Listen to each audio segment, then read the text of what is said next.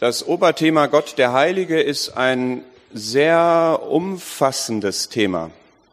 Eigentlich könnte man sagen, es ist Gott. Weil man sagen kann, dass heilig wirklich das Wesen Gottes ist. Das ist der Kern. Und wir haben das, glaube ich, gestern empfunden, also uns beiden ging es jedenfalls definitiv so, und das hat man hier und da auch von euch gehört, dass wir sehr fokussiert und sehr konzentriert auf diesem Thema waren, wie man es selten ist, dass wir zwei Stunden lang die ersten vier Verse von Jesaja 6 und im Grunde eine Stunde lang nur den ersten Vers behandelt haben, das gönnt man sich selten. Ja, dass man wirklich auf eine, eine einzelne Eigenschaft Gottes derartig den Scheinwerfer richtet. Das ist selten. Und was dabei herauskommt, ist aber, so habe ich das empfunden, dass man denkt, okay, man hat jetzt hier ein Universum vor sich und mein kleiner Scheinwerfer, der ist jetzt da irgendwo mal so ein paar hundert Meter rein geleuchtet und dann verliert er sich. Jetzt ist Gott ja nicht dunkel, ne? aber ihr versteht, was ich damit meine. Ich weiß nicht, ob es euch auch so gegangen ist, dass man das sehr genossen hat und gemerkt hat, boah, da ist richtig viel drin, aber dahinter liegt noch viel mehr. Und das ist das Wunderbare und deswegen sind wir so begeistert von diesem Themengebiet Gottes Wesen, Gottes Eigenschaften, Gottes Namen, Gottes Titel, Gottes Charakterzüge, dass das wirklich jedes Einzelne ein ganzes Universum ist. Jeder einzelne Begriff, der Hohe, der Erhabene, der Einzigartige, der Wunderbare, der Heilige, der Reine, und alles ist immer Gott. Es ist immer deshalb ein unendliches Thema, weil es immer auf Gott führt, weil es immer um Gott geht. Und wir können euch wirklich nur mit, ja, mit, mit Herzblut ermuntern, euch damit auch persönlich zu beschäftigen. Das hat einen ganz, ganz großen Ertrag. Und je mehr man sich darin bewegt, umso mehr Bezüge, umso mehr ähm, Zusammenhänge erkennt man, umso mehr versteht man, umso mehr Tiefen kann man da erschließen. Ist eine absolut lohnenswerte Beschäftigung, weil sie uns heiligt, wenn wir das machen, weil sie uns motiviert, weil sie uns glücklich macht. Und wir haben uns für heute überlegt, dieses Thema Gott ist rein. Und auf der Seite 5 seht ihr diese Zwischenüberschriften, Gott ist rein, Gott macht rein, Gott richtet Unreines und ich bin rein, wir sind rein. Das sollen so vier Schritte sein, die wir durch dieses Thema gehen. Und was ich zuerst vorstellen möchte, ist, dass was es bedeutet, dass Gott rein ist und dass seine Reinheit ein Aspekt seiner Heiligkeit ist. Wir haben das gestern schon ein paar Mal anklingen lassen, was Heiligkeit bedeutet. Und ich sage das jetzt nochmal. Im Kern heißt seine Heiligkeit seine Erhabenheit, seine Andersartigkeit, seine Einzigartigkeit. Dass Gott heilig ist, heißt, er ist von eigener Art. Er ist nicht wie wir. Er ist anders. Und zwar erhaben anders. Nicht einfach so irgendwie anders, sondern auf die beste Weise ist er. Er ist optimal. Ja, ich benutze jetzt verschiedene Begriffe und für den einen ist mehr der, für den anderen mehr der, das passende jetzt. Und das hat zwei Bereiche, in denen das gilt, oder zwei Dimensionen, wenn wir so wollen. Einmal ist es seine wesensmäßige Andersartigkeit. Wer theologische Begriffe mag, da wäre jetzt der Begriff ontologisch. Sein Wesen ist anders als die Geschöpfe. Denn er ist der Schöpfer, ist nur ein Teil dessen, was er ist, aber das macht ihn anders als seine Geschöpfe. Er ist der Einzige, der nicht geschaffen ist. Er ist wesensmäßig anders, erhaben. Alles andere, was es gibt, leitet seine Existenz von ihm her.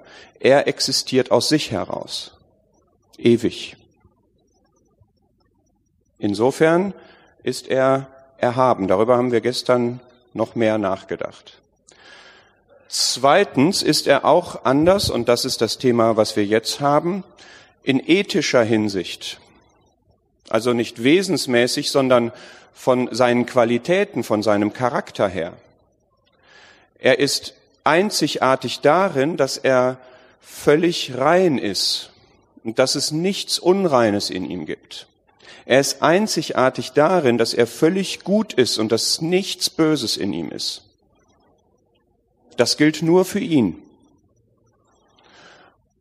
Wir können geheiligt sein. Gott ist nicht geheiligt, sondern heilig. Wir können gereinigt werden. Gott ist nicht gereinigt, sondern rein. Insofern lässt er uns teilhaben an seiner Reinheit, aber es ist für uns eine abgeleitete Reinheit.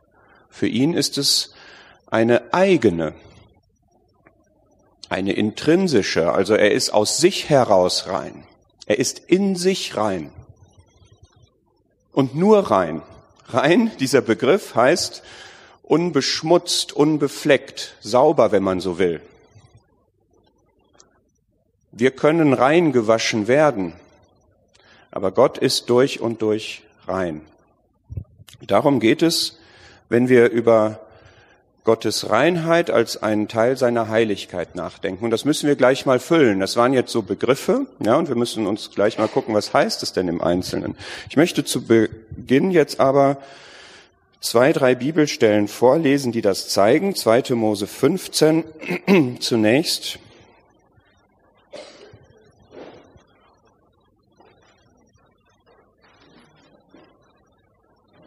2. Mose 15, Vers 11. Wer ist dir gleich unter den Göttern, Herr? Wer ist dir gleich, herrlich in Heiligkeit? Furchtbar an Ruhm, wundertuend. Da seht ihr diesen Punkt. Es geht hier um seine Heiligkeit und es wird verbunden mit seiner Einzigartigkeit. Wer ist dir gleich? Die Antwort ist niemand. Wer ist dir gleich? Herrlich in Heiligkeit.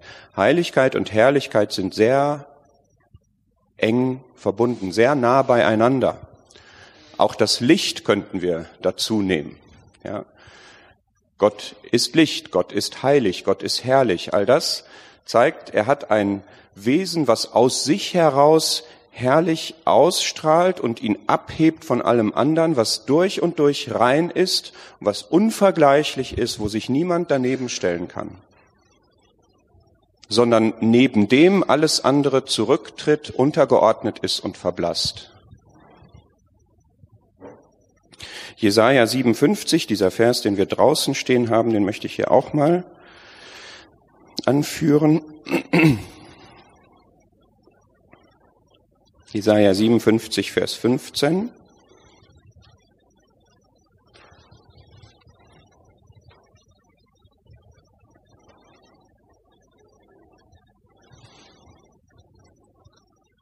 Denn so spricht der Hohe und Erhabene, der in Ewigkeit wohnt und dessen Name der Heilige ist.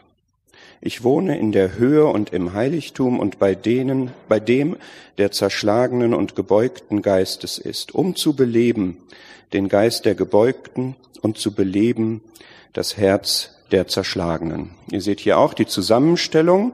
Es geht um den Heiligen. In diesem Sinne gibt es nur einen, das ist Gott. Christus wird auch der Heilige genannt.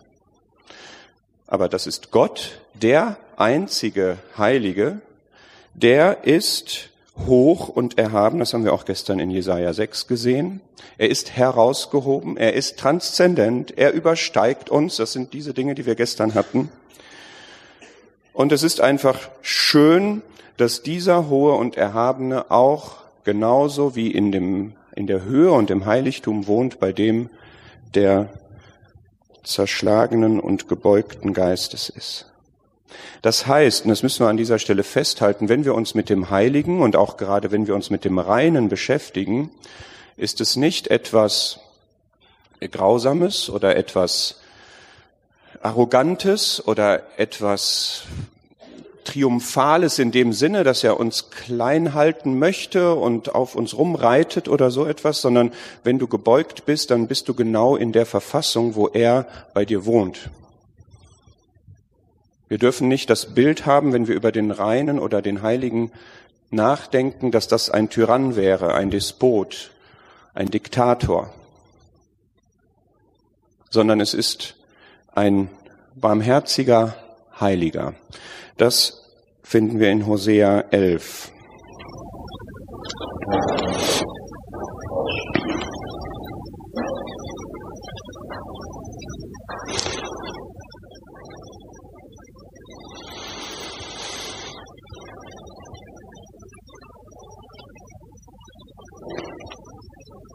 In Hosea 11,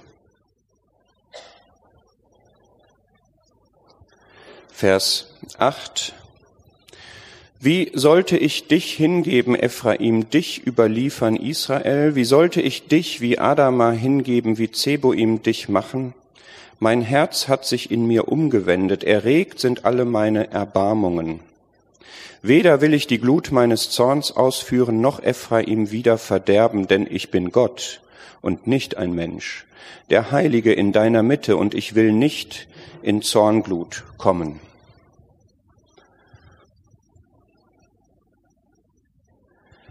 Diese Stelle zeigt uns, dass Gott sich unterscheidet und sich bewusst unterscheidet von einem Menschen. Das sagt er hier ausdrücklich. Und er sagt, ein Mensch würde jetzt in Zornglut auftreten. Ein Mensch würde euch jetzt platt machen. Ein Mensch würde euch jetzt vernichten, weil ihr untreu geworden sind zum wiederholten Mal. Aber ich bin kein Mensch. Ich bin anders. Ich habe Erbarmen und ich komme euch nicht in Zornglut. Und das zeigt, dass ich heilig bin. Das ist was, da muss man vielleicht mal ein bisschen drüber nachdenken.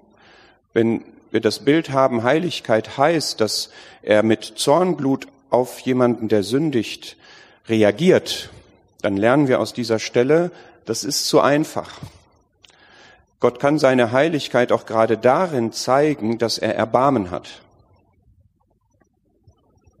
und sich darin in seiner Einzigartigkeit von Menschen unterscheidet, die da anders wären.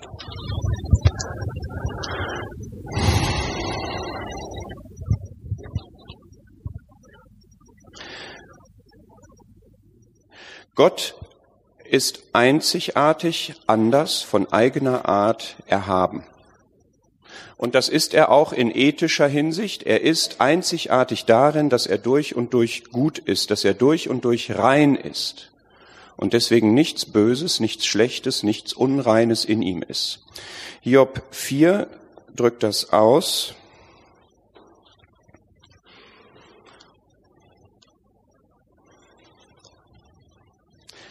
Ein Buch, das die, den Prozess der Selbsterkenntnis von Hiob im Zusammenhang mit der Erkenntnis Gottes dokumentiert. Das ist ja eigentlich das Buch Hiob. Ein Mann findet zur Erkenntnis Gottes und von sich selbst. Und in Hiob 4, Vers 17 steht, sollte ein Mensch gerechter sein als Gott oder ein Mann reiner als der, der ihn gemacht hat. Ja, das zeigt uns nochmal den Zusammenhang. Gott ist aus sich heraus, wie er ist, nämlich gerecht und rein. Und dann gibt es Geschöpfe, dann gibt es Menschen, die ihre Existenz von ihm herleiten und die niemals besser sind, gerechter sind, reiner sind als er, aber auch niemals ihn erreichen. Sondern alles, was sie haben, verdanken sie ihm. Und ich möchte jetzt überlegen, was heißt das, dieser Begriff rein? Ich habe schon gesagt, vom Kontext, vom, vom Wortsinn her, es ist einmal die gleiche, der gleiche Wortstamm wie heilig, im Griechischen jedenfalls. Und es bedeutet unbeschmutzt, sauber, rein von Schmutz, im Unterschied zu gereinigt, aber auch im Unterschied zu anderen Bedeutungen von rein, wie beispielsweise unvermischt oder so etwas. Und diese Reinheit Gottes hat zwei Dimensionen. Ich bin im Moment so ein bisschen in der Klärung der Begriffe. Ja, okay, seid ihr bei mir? Einmal, er hasst das Böse und zweitens, er liebt und fördert das Gute. Das sind zwei ganz wichtige Bestandteile und es ist wichtig, dass wir sie beide sehen und beide gleichberechtigt und gleichzeitig miteinander verstehen. Vielleicht denkt man eher an dieses heilig heißt frei von Bösem und er richtet das Böse, er verurteilt das Böse und es ist wichtig, dass er das tut und es ist herrlich, dass er das tut. Es ist schön, dass Gott diese Seite hat. Und gleichzeitig heißt rein aber auch, dass er das Gute hat und bestrebt und fördert und weitergibt. Und ich möchte diese beiden Seiten gerne zeigen. In Hebräer 1 finden wir sie zum Beispiel.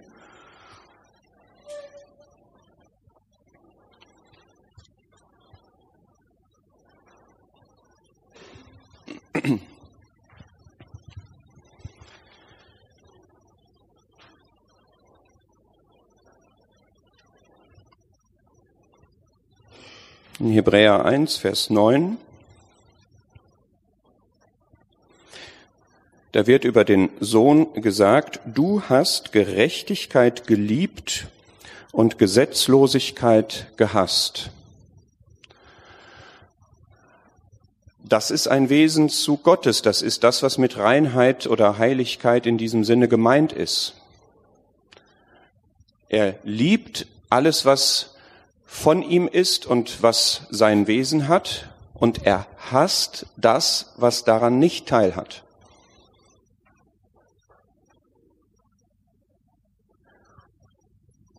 Das ist auch in meinem Leben so. Es ist auch bei uns so. Das ist auch in der Welt so. Habt ihr damit Mühe, dass Gott hasst? Er hasst das, was ihm entgegengesetzt ist. Was würden wir von jemandem halten, der alles gleich gut findet? Das ist so ein bisschen der Zeitgeist. Ne? Es ist alles okay, es ist alles in Ordnung, es ist alles gut, es ist alles gleichgültig. Und wenn die Dinge aber widersprüchlich sind, die jetzt sich da nebeneinander stellen, und nicht gleichzeitig wahr sein können und nicht gleichzeitig gut sein können, das ist keine Basis, das ist nicht gut. Und wenn damit auch noch Emotionen verbunden sind, nämlich Liebe, darum geht es ja, Gesetzlosigkeit gehasst, Gerechtigkeit geliebt. Wir wollen nicht nur von Gott gebilligt sein, wir wollen von Gott geliebt sein. Wie, wie komisch wäre das, wenn man sagt, ach, ich liebe mit meinem ganzen Herzen das Gute ich liebe mit meinem ganzen Herzen das Böse. Geht nicht, kann nicht sein. Mit so jemandem möchte ich nicht in Beziehung sein, von so jemandem möchte ich nicht geliebt sein, das ist für mich keine verlässliche Basis.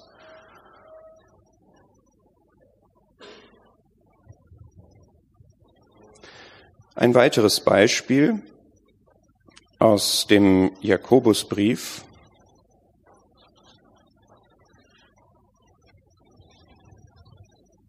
Ich entwickle das etwas und komme gleich noch zu konkreteren Beispielen, aber es ist wichtig, dass wir das gut verstehen. Jakobus 1, Vers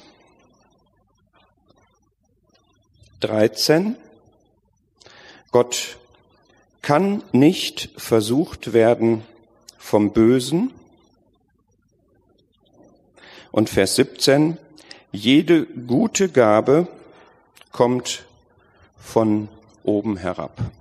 Das sind wieder diese beiden Seiten. Gott gibt jedes Gute und das Böse kann ihn nicht aus der Reserve locken sozusagen. Er wird niemals etwas Böses tun. Er kann nicht versucht werden vom Bösen. Es gibt keinen Zugang, es gibt keinen Haken, es gibt keinen Hebel des Bösen bei ihm. Niemals wird man etwas moralisch Böses von Gott erleben. Aber alles Gute hat seinen Ursprung in Gott.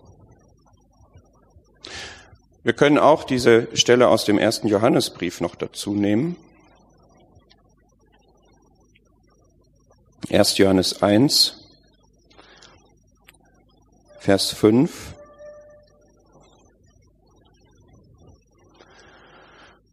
Gott ist Licht und gar keine Finsternis ist in ihm. Wieder diese beiden Seiten. Gott ist durch und durch gut. Er ist durch und durch hell. Er ist durch und durch rein. Und es ist gar keine Finsternis, gar keine Dunkelheit, gar keine Unreinheit in ihm.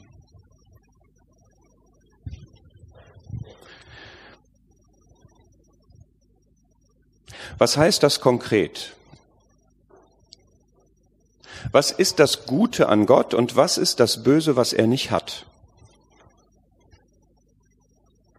Und da können wir jetzt alle seine Eigenschaften einsetzen.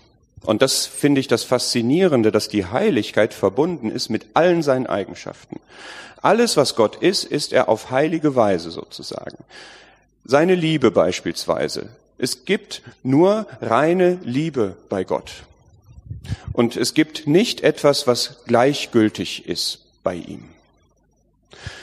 Es gibt durch und durch Wahrheit bei Gott. Es ist alles wahr, was Gott sagt, es ist alles wahr, was Gott denkt und es ist alles der Wahrheit entsprechend, was er macht.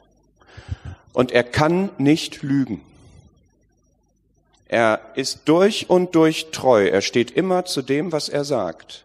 Und er wird das auch, was er zugesagt und verheißen hat, auch erfüllen. Und er wird niemals jemanden täuschen. Er ist durch und durch verlässlich. Versteht ihr, was die ethische Dimension davon ist? Und suchen wir nicht jemanden, der so ist, brauchen wir nicht jemanden, und weiß nicht, ob du einen Freund hast, auf den das alles zutrifft, kann eigentlich nicht sein, ja, dann kennst du ihn nicht gut genug. Ja, ich bin so jemand nicht jedenfalls, der immer alles wahr sieht, der immer alles gerecht behandelt, der immer zu dem steht, was er sagt, der zu dem ja auch noch allwissend und so weiter ist, das können wir jetzt mal ausblenden.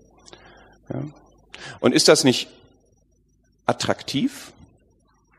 Ich habe, als wir vorhin im Esssaal saßen, da ging ja die Sonne auf und dann schien die Sonne da rein und der Platz, auf dem ich saß, der war voll im Sonnenlicht. Und ich habe gedacht, das ist so schön und das soll das Bild sein, wenn wir Gott in seiner Reinheit und als Licht und in seiner Heiligkeit sehen, dann soll das so sein. Du sitzt da, du bist, das, das Licht geht ganz auf dich drauf, du spürst das, es ist Wärme, die sich da breit macht, auf dir, dann auch in dir, du spürst, wie Energie da ist, es tut gut. Und ich habe dann, als ich gedacht habe, okay, das ist jetzt wirklich ein Bild davon, wie Gott ist, und ich habe aber tatsächlich meine dunklen Flecken, ja. Ich bin nicht Licht. Ich habe meine privaten Themen, ja. Ich habe meine Schwächen, ich habe aber auch Sünde. Und wenn ich mich diesem Licht aussetze, dann arbeitet Gott daran, dass diese dunklen Flecken verschwinden, dass ich sie beseitige, dass ich sie aus meinem Leben rausmache, dass ich ganz erfüllt bin von seiner Reinheit, dass ich auch rein bin, weil er rein ist und weil das sein Ziel für mich ist. Und das ist gut. Und das ist gesund und das ist heilsam und das ist wohltuend. Und ich wünsche mir, dass wir, wenn wir an, an den reinen, den heiligen Gott, der Licht ist, denken, dass wir dann nicht denken, wir müssten vor ihm weglaufen, uns vor ihm verstecken oder als wäre das etwas, etwas Schlimmes, etwas, wo er uns wehtun will, wo er uns etwas nehmen will oder so. Sondern dass es einfach nur gut ist, wenn er so auf unser Leben leuchtet und auf uns leuchtet. Dass es wohltuend ist, wenn wir uns verändern lassen von ihm, wenn wir uns reinigen lassen von ihm. Ich, ich wünsche mir wirklich, dass wir diese Sicht auf Gott den Reinen haben.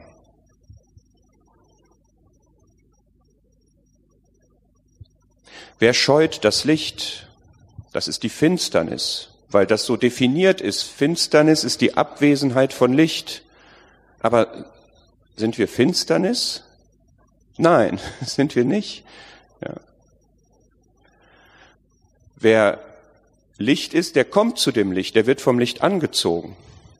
Und ich wünsche mir, dass wir etwas von dieser Anziehungskraft Gottes empfinden, dass wir möglichst nah bei ihm sein wollen, möglichst nah an ihn ran. Ich habe das wirklich so gedacht, wenn, wenn ich jetzt immer hier sitzen könnte, ja, das wäre so schön. Einfach immer im Licht. Ich weiß, ich glaube nicht, dass mir langweilig würde. Ja, das ist na, wahrscheinlich doch irgendwann. Ne? Wir sind hier alle. irgendwann käme der Arbeitgeber, irgendwann ja und so. Aber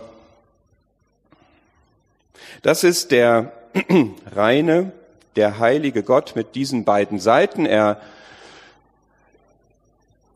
hasst das Böse, er hasst die Finsternis, das ist definitorisch einfach wesensmäßig von ihm getrennt. Ja, man ist gottlos und wenn man gottlos ist, dann ist auch alles nicht da, was Gott ist. Es gibt diese beiden Möglichkeiten. Gott, dann ist mit Gott, bei Gott, dann ist man im Licht oder getrennt von ihm, dann ist das Finsternis. Und noch vielleicht ein Hinweis, lass uns mal Epheser 4 aufschlagen, um das auch noch mal zu versuchen, das zu konkretisieren.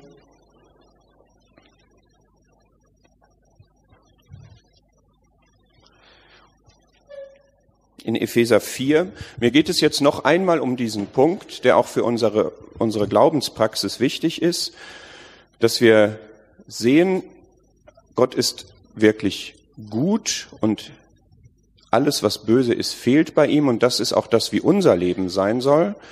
Wir sollen uns nicht nur vom Bösen fernhalten, nicht nur das Böse ausmerzen oder so etwas, sondern wir sollen gut sein, gut handeln, ethisch richtig handeln. Und Epheser 4 führt das eigentlich vor. Das ist mir mal aufgefallen. Ab Vers 25, und das zieht sich eigentlich auch durch Kapitel 5, finden wir immer diese Gegensatzpaare, das Böse, das wir nicht tun sollen und das Gute, das wir tun sollen. Und das hilft vielleicht zum Verständnis von Heiligkeit mit diesen beiden Seiten. Vers 25 zum Beispiel. Ihr sollt die Lüge abgelegt haben und wir sollen Wahrheit reden. Oder Vers 28. Wir sollen nicht stehlen, sondern das Gute wirken. Vers 29, wir sollen kein faules Wort reden, sondern was gut ist zur notwendigen Erbauung. Ja, versteht ihr das Prinzip? Also ich kann jetzt nicht mir immer nur die negative Seite rauspicken und sagen, ja, Hauptsache ich stehle nicht, Hauptsache ich lüge nicht, was schon sportlich ist, ja, bringt aber alles nichts, wenn die gute Seite fehlt. Wenn wir alle nur aufpassen, nicht zu lügen, gibt es in der Kommunikation keinen guten Aspekt. Es fehlt nur der Böse. Ja, und das ist arm. Ich glaube, das ist ein Punkt, wo man das sehr gut merkt. Ja, wenn wir jetzt alle uns vornehmen, wir reden miteinander zur notwendigen Erbauung, also wir haben die Ausrichtung, wenn wir miteinander reden, dass das stärkend ist, dass das erbauend ist, stabilisierend ist, hilfreich ist, im geistlichen Wachstum hilft. Ja, wow, was geht dann hier ab? Ja, wie gehen wir dann alle am Sonntag nach Hause, wenn diese Gespräche das Merkmal haben. Während wenn wir jetzt nur alle peinlich aufpassen und bloß nichts Falsches sagen, ja, das ist nicht erbaulich. Ja, und so ist Gott eben. Wir dürfen ihn uns nicht vorstellen als jemanden, bei dem nur das Böse fehlt und der immer nur anti ist. Ja, immer nur anti-böse. Das ist er, aber er ist eben durch und durch gut.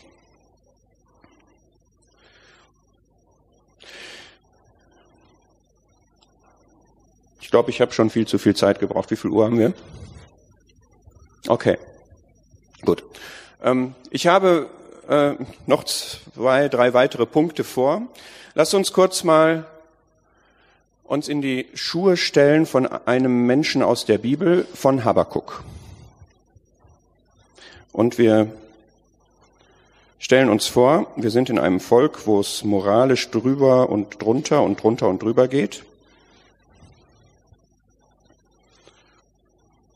Und wir haben ein Problem. A, das Problem, dass es alles drunter und drüber geht, aber mehr noch haben wir das Problem, dass das nicht zu dem passt, wie wir Gott kennen.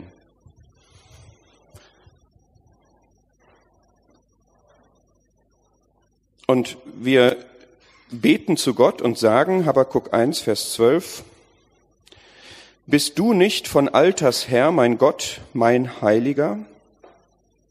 Wir werden nicht sterben. Herr, zum Gericht hast du es gesetzt und, o Fels, zur Züchtigung es bestellt. Du bist zu rein von Augen, um Böses zu sehen, und Mühsal vermagst du nicht anzuschauen. Warum schaust du Räubern zu, schweigst, wenn der Gottlose den verschlingt, der gerechter ist als er? Hast du so eine Situation auch schon mal gehabt, dass du etwas erlebt hast, was Ungerechtigkeit ist, was die Rechte anderer verletzt oder deine eigenen Rechte verletzt, was böse ist und du kennst Gott als den, der zu rein von Augen ist, um Böses zu sehen und fragst dich, Gott, warum guckst du zu? Warum guckst du dir das an? Das kann doch nicht sein. Also ich kenne sowas. Insbesondere wenn es um das Volk Gottes geht, wo man den Anspruch hat, gerecht zu sein und mit Gott in Einklang zu sein. Und wo ich auch von Gott die Erwartung habe, dass Gott das entsprechend auch gestalten und regeln wird und wirken wird. Und jetzt stehst du da und hast diese Frage, und das ist keine Kleinigkeit, diese Frage.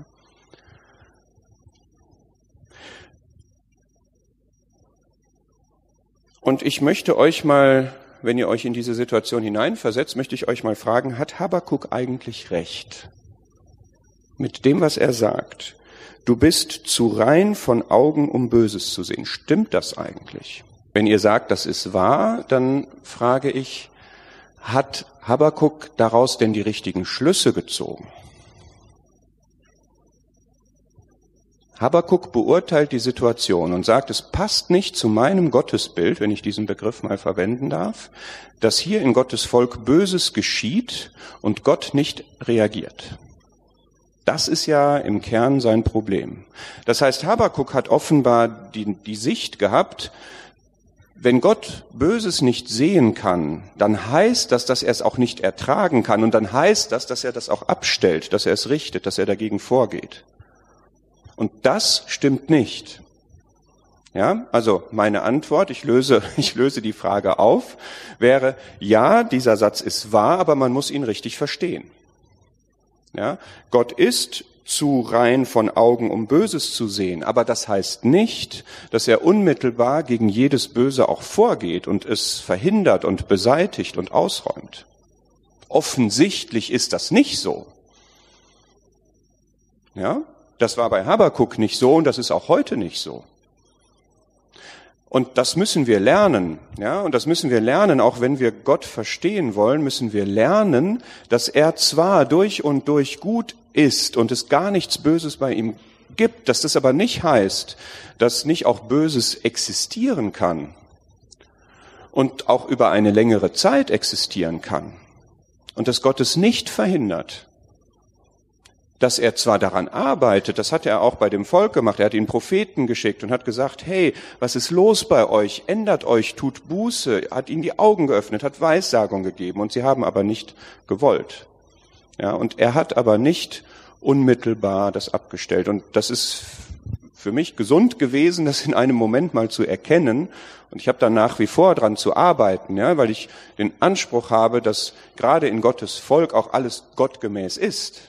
Und doch muss man sich manchmal wie Habakuk dann hinstellen und sagen, ich stelle mich jetzt auf die Warte, Kapitel 2, Vers 1, und ich will mal spähen und will sehen, was passiert. Ja, ich bete zu dir, ich möchte, dass du eingreifst, ich möchte, dass du veränderst, ich möchte, dass du belebst, belebe dein Werk inmitten der Jahre. Aber ich halte das jetzt mal aus, weil du es auch aushältst. Gott hat das ausgehalten.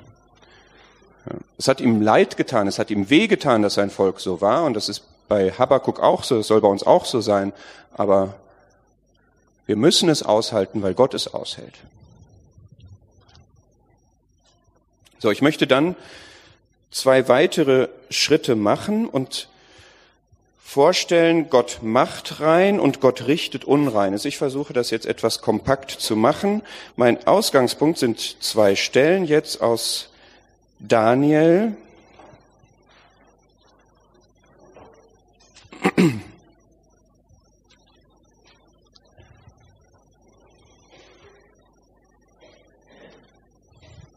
Aus Daniel 7 und dann aus Offenbarung 1.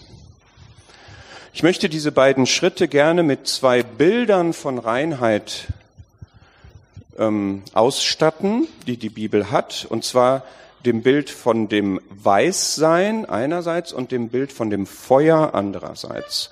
Und als ich mich so ein bisschen, leider nicht genug, aber ein bisschen damit beschäftigt habe, hatte ich den Eindruck, dieses Bild von Weiß passt gut dazu, dass Gott rein macht und das Bild von dem Feuer passt gut dazu, dass Gott das Böse richtet.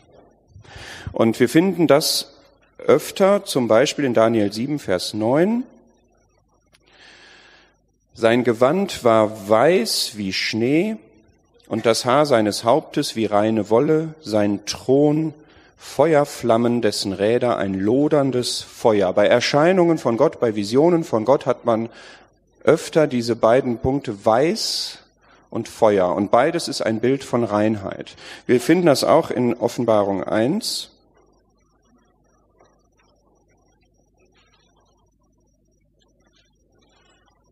in Vers 14.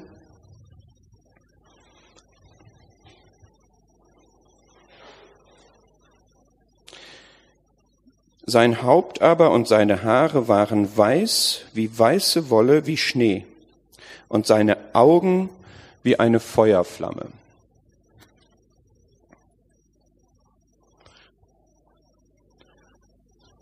Ich möchte jetzt wirklich versuchen, mich zu fokussieren anhand des Verses aus Jesaja 1, den ich jetzt auch noch dazu nehme.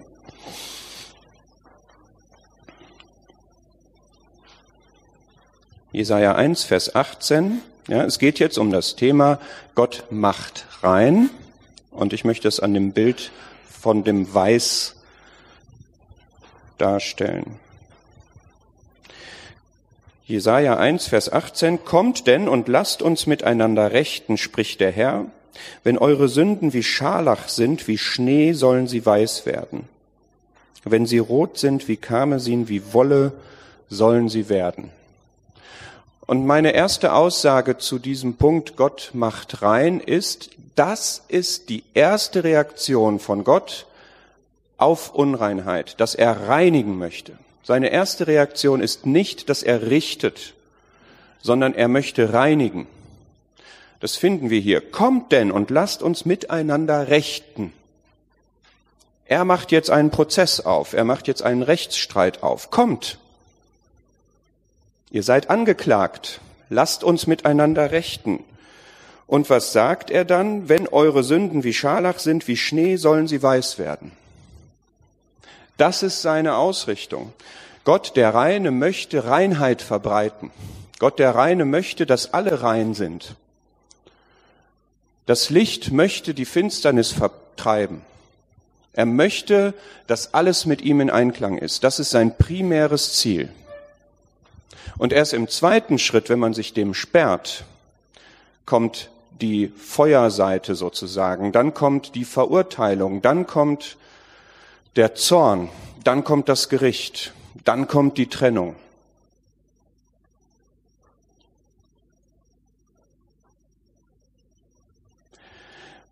Wir könnten das im Neuen Testament belegen. Ich, ich sage das jetzt nur mal. Christus ist offenbart worden, wozu? Zur Abschaffung der Sünde. Er ist gekommen nicht um zu richten, sondern um zu erretten. Er ist gekommen, damit Sünder Vergebung bekommen. Er ist zur Rechtfertigung gekommen. Das ist das primäre Ziel. Und ich glaube, es ist auch wieder wichtig, dass wir das sehen, dass wenn wir, das war das Thema gestern Abend ja so ein bisschen, ja, wenn wir gesündigt haben und vor Gott treten, dann begegnen wir jemandem, der ein Interesse daran hat, uns zu reinigen. Ja, wir, wir haben dann sozusagen ein, eine Antwort auf ein Angebot, auf eine Ausrichtung, auf eine Intention, die er sowieso hat. Es ist willkommen für ihn, wenn wir mit unseren Sünden zu ihm kommen. Natürlich sind die Sünden da und die trennen, aber sein, seine Intention, seine Ausrichtung ist, dass das weggeschafft wird.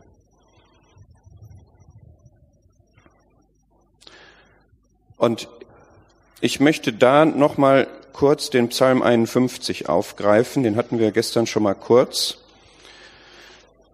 Und damit verlasse ich auch dieses Thema Gott reinigt, zu dem es viel, viel mehr zu sagen gäbe. Aber wir haben das ja gestern auch anhand der Kohle erklärt letztlich. Ja, das glaube ich, das können wir jetzt beschränken darauf. Aber das soll jetzt ein Impuls sein. Ja, wenn wir sehen, Psalm 51 behandelt die Situation, dass David zur Sündenerkenntnis kommt, als er Ehebruch begangen hat. Und David brauchte die Ansprache von Nathan. Eigentlich muss einem Mann wie David sowieso klar gewesen sein, dass das Sünde war, was er getan hat. So gut kannte er Gott und der Maßstab, es war eine eklatante Sünde, was er gemacht hat. Aber es ist bemerkenswert, dass auch bei uns es doch dieses Impulses oft braucht, bis hin zu der Aussage, du bist der Mann. Ja, selbst dieses Gleichnis, was Nathan ihm gesagt hat, hat ihn nicht überführt oder ihn zumindest nicht zu einem ausdrücklichen Bekenntnis gebracht. Und das ist doch manchmal frappierend, wie wir Botschaften an uns vorbeirauschen lassen können wo man vielleicht denkt, das ist doch jetzt so klar. Und dann geht man vielleicht sogar in ein persönliches Gespräch und denkt, das habe ich jetzt hier zwischen den Zeilen, aber das muss man doch verstanden haben. Und dann kommt der Nathan und muss sagen, du bist der Mann. Falls es dir nicht bis jetzt gedämmert ist, du bist der Mann. Du bist gemeint. Es geht um dich. Und wenn das so ist, vielleicht auch für dich, wenn du dich angesprochen fühlst, ja, wenn ich, ich glaube, dass wenn wir uns jetzt zwei Tage mit dem Thema der Heilige und der Reine und so beschäftigen, dass äh, das auch dem ein oder anderen irgendwie deutlich wird, das ist jetzt bei mir in meinem Leben gemeint. Dann geht es darum, dass man das dann bekennt. Und darin ist David wirklich vorbildlich. Ja, ich will nur zwei, drei Punkte vielleicht mal ansprechen. Er spricht in Vers 3, 4, 5 bis 7, das ist im Grunde der, die Phase in diesem Gebet, wo er ein Sündenbekenntnis ablegt. Ja, da spricht er unverblümt von Übertretung, von Ungerechtigkeit, von Sünde. Ich habe gesündigt, ich habe getan, was böse ist. Ja, und das ist wichtig und richtig, dass wir das auch aussprechen mit der Bewertung, die Gott hat und nicht drumrum reden und nicht es beschönigen, nicht euphemistische Bezeichnungen finden, ja, sondern wirklich das Aussprechen aus Gottes Sicht. Und die Beziehung zu Gott in den Vordergrund stellen, Vers 6, gegen dich, gegen dich allein habe ich gesündigt. Und dann ist es aber super schön, David ist hier erkennbar zerknirscht. Ja, wenn wir die historische Beschreibung noch dazu nehmen, das, das hat ihn niedergedrückt. Aber er sagt in Vers 8 und auch ähm,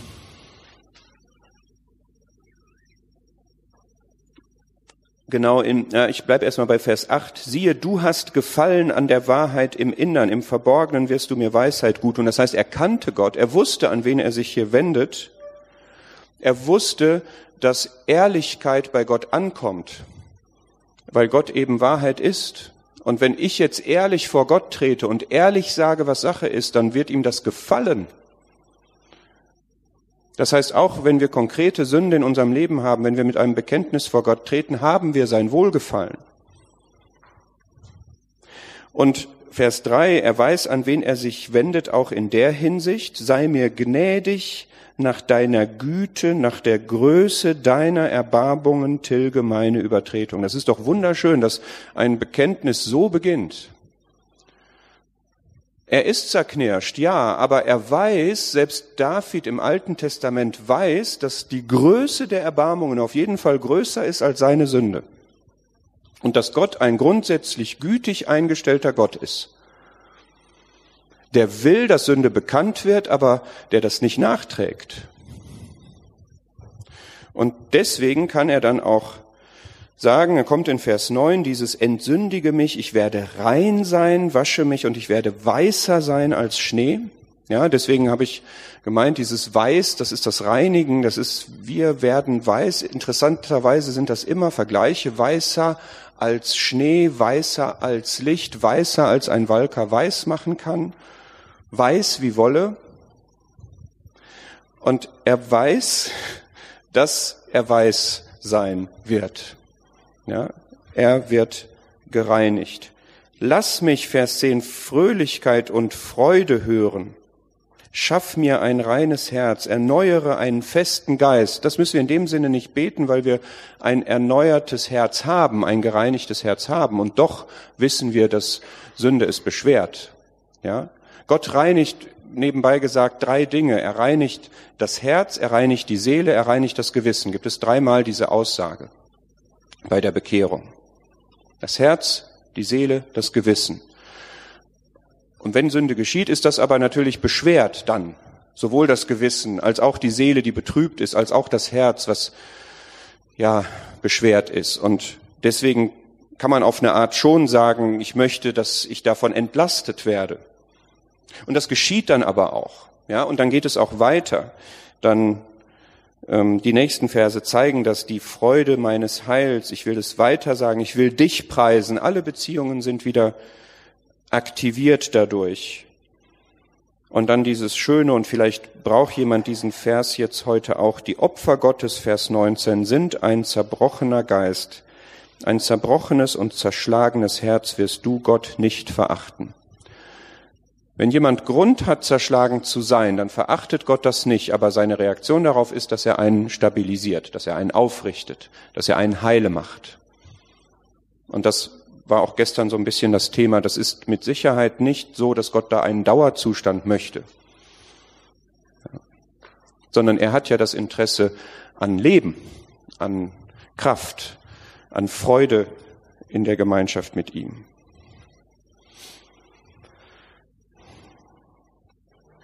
So, das war der zweite Schritt. Gott macht rein. Wir haben uns in Davids Schuhe gestellt und haben geschaut, wie werde ich rein, wenn konkret etwas passiert ist.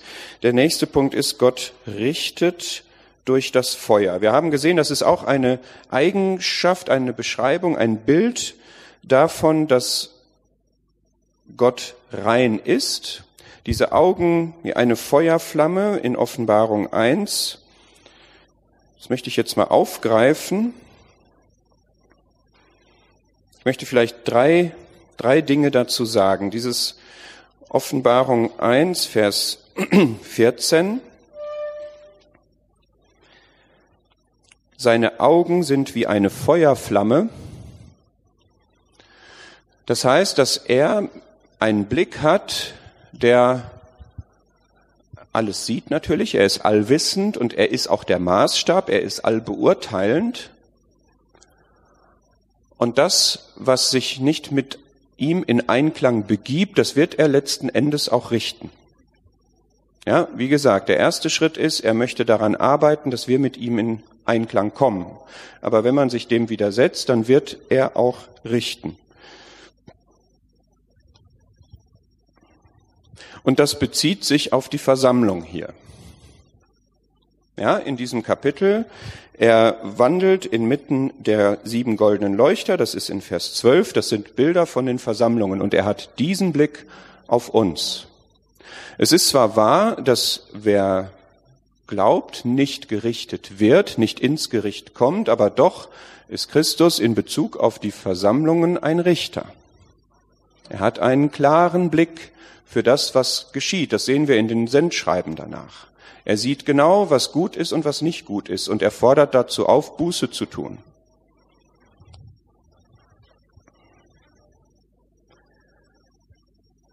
Beispielsweise finden wir das in Kapitel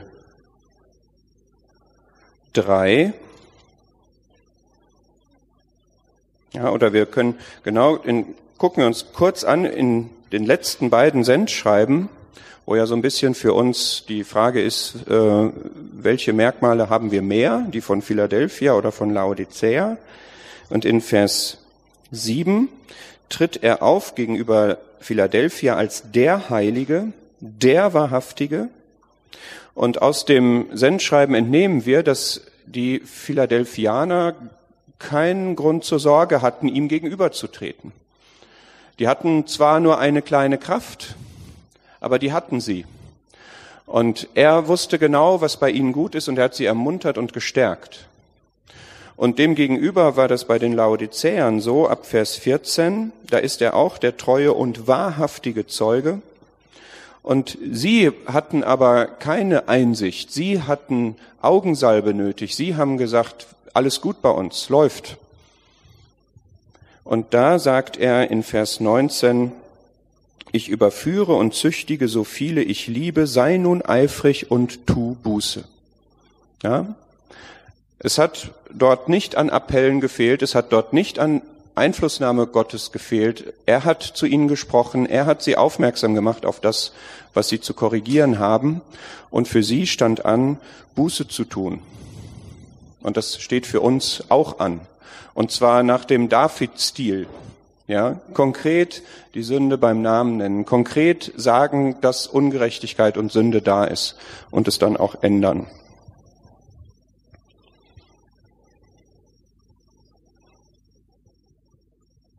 Wenn wir jetzt aus Johannes Perspektive das weiter verfolgen, dieses Thema des Feuers, dann mache ich einen großen Sprung nach Kapitel 20.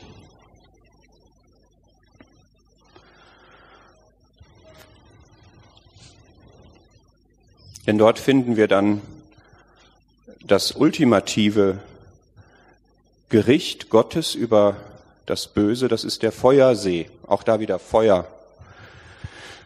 Der große weiße Thron, Offenbarung 20 ab Vers 11.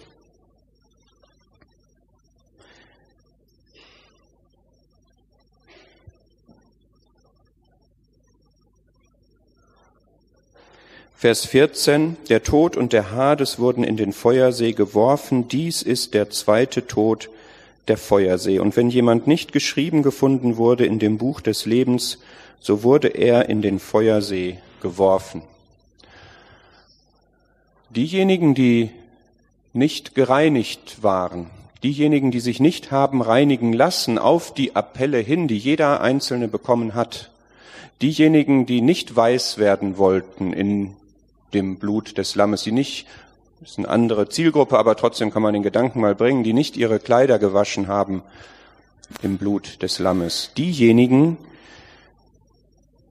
die sich dagegen gestellt haben, dagegen entschieden haben, die werden dann ewig gerichtet. Ja, die haben sich entschieden, ohne Gott zu leben und sie sind auch in Ewigkeit ohne Gott, getrennt von Gott, unter seinem Urteil.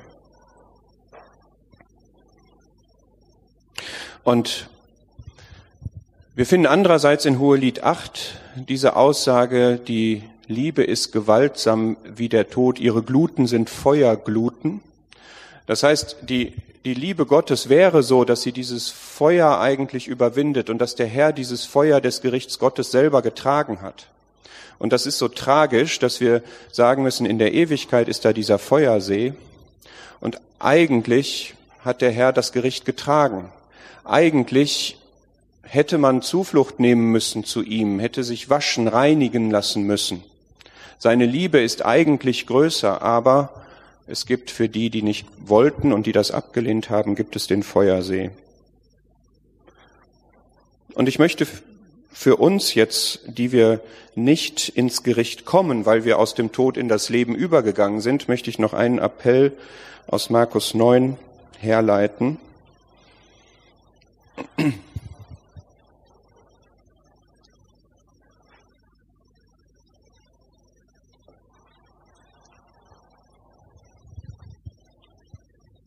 Markus 9, Vers 49 und 50. Denn jeder wird mit Feuer gesalzen werden und jedes Schlachtopfer wird mit Salz gesalzen werden. Das Salz ist gut. Wenn aber das Salz salzlos geworden ist, womit wollt ihr es würzen? Habt Salz in euch selbst und seid in Frieden untereinander. Es ist ein bisschen schwierig formuliert. Ich möchte es kurz erklären, worum es mir jetzt geht. Wir sollen Salz haben. Salz ist das, was das Gute bewahrt und vor dem Verderben schützt. Ja, das sagen oft, dass das verhindert die Fäulnis, das Verderben, aber es ist auch wieder nur die negative Seite. Es bewahrt ja auch das Gute und es gibt auch den Geschmack. Ja, das hat auch wieder diese beiden Seiten. Und das ist wichtig, das ist das Thema Selbstgericht. Ja, dass das, was in unserem Leben nicht in Ordnung ist, dass wir das unter der Wirkung des Salzes wegtun und dass wir das Gute stärken, dass wir bewusst sind vor Gott, was gut ist und dass wir darin leben. Und wenn wir das aber nicht machen und wenn wir uns weigern, wenn man uns salzt sozusagen, ja, wenn wir uns weigern, dagegen sträuben, dann gibt es auch in unserem Leben etwas, was Gott verurteilen kann, wo er Feuer einsetzt. Das gilt für uns persönlich und das gilt auch für uns versammlisch. Und das möchte ich jetzt nicht aussparen. Ja, mein, meine Mission ist eigentlich zu sagen, wir, wir sollten auf der ersten Ebene bleiben, dass wir gereinigt werden. Dass wir uns mit Gott in Einklang bringen, dass wir Sünden bekennen, die da sind, dass wir wirklich seine Gemeinschaft suchen, dass wir vom Licht angezogen werden. Aber es gibt eben auch das andere, dass wir bewusst Dinge aus dem Licht raushalten wollen. Dass wir unsere Augen verschließen. Dass wir sagen, nein, da kommst du nicht dran. Und dann ist die Frage, wie kann Gott denn dann an uns rankommen? Er hat immer noch dieses Ziel und er ist immer noch voller Energie, uns mit sich in Einklang zu bringen. Und wenn wir aber nicht hören, welche Wege hat er dann? Wie, wie kann er dann noch uns erreichen? Wie kann er uns knacken? Und dann kann man tatsächlich, das berichtet die Schrift ja auch, herbe, harte Sachen erleben. Das gibt es. Aber das sollten wir nicht voranstellen. Und insbesondere, wenn du ein empfindsames Gemüt bist, dann würde ich sagen, dann bist du auf der ersten Ebene schon sehr empfindsam unterwegs. Ja, du musst keine Angst davor haben, dass Gott jetzt in, in dein Leben reinhaut und, und, ja, richtet oder so. Du wirst schon die richtige Haltung haben, um selber dein Leben mit ihm in Ordnung zu bringen. Aber die andere Seite gibt es eben auch. Und das ist mir wichtig, weil man das doch auch erlebt. Ja, dass man dieses mit dem Brenneisen gehärtete Gewissen, das gibt es unter Gläubigen. Und man kann es auch erleben, dass Gott, ja, die Steine schreien lässt sozusagen. Ja.